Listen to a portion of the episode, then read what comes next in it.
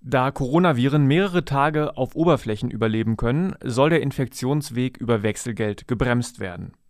Es ist geplant, das Limit für das kontaktlose Bezahlen mit Karte ohne das Eingeben der Geheimzahl von 25 Euro auf 50 Euro zu erhöhen. So können KassiererInnen und die Kundschaft besser vor einer Übertragung des Coronavirus geschützt werden. Aktuell liegt das Limit noch bei 25 Euro, die Abstimmung der Beteiligten läuft noch. Auch nachdem das Limit erhöht wird, soll der PIN nach fünf Abhebungen oder nach der Gesamtsumme von 150 Euro wieder gefordert werden. Neben dem kontaktlosen Bezahlen per EC-Karte wird auch das Bezahlen per Smartphone empfohlen. Dort wird der PIN nicht am Terminal der Kasse, sondern am eigenen Handy abgefragt